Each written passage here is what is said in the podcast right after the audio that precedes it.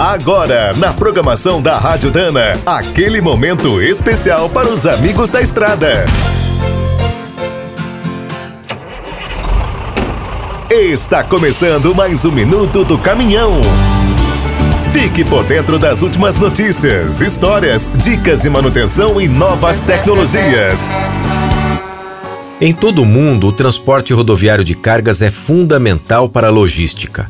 Não existe outra solução tão versátil. O problema é quando resolvem usar o caminhão em tudo.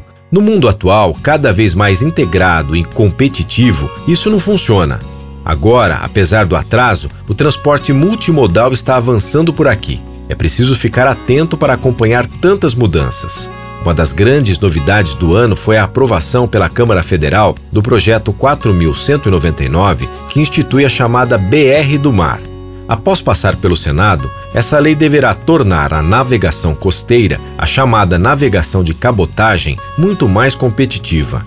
No agronegócio, que hoje emprega milhares de caminhões, a meta é diversificar o transporte com grandes ferrovias e hidrovias. Vários projetos começam a surgir no Centro-Oeste, Norte e Nordeste. São obras de longo prazo, mas é certo que vão sair do papel.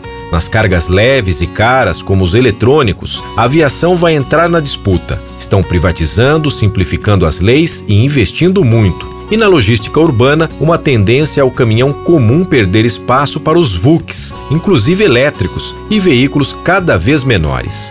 Quer saber mais sobre o mundo dos pesados? Visite minutodocaminhão.com.br. Aqui todo dia tem novidade para você. O Minuto do Caminhão é um oferecimento de Spicer e Álvaros, a dupla imbatível em componentes de transmissão, suspensão e direção. Quem é do trecho já sabe, para ficar bem informado, a Rádio Dana é sempre a melhor sintonia.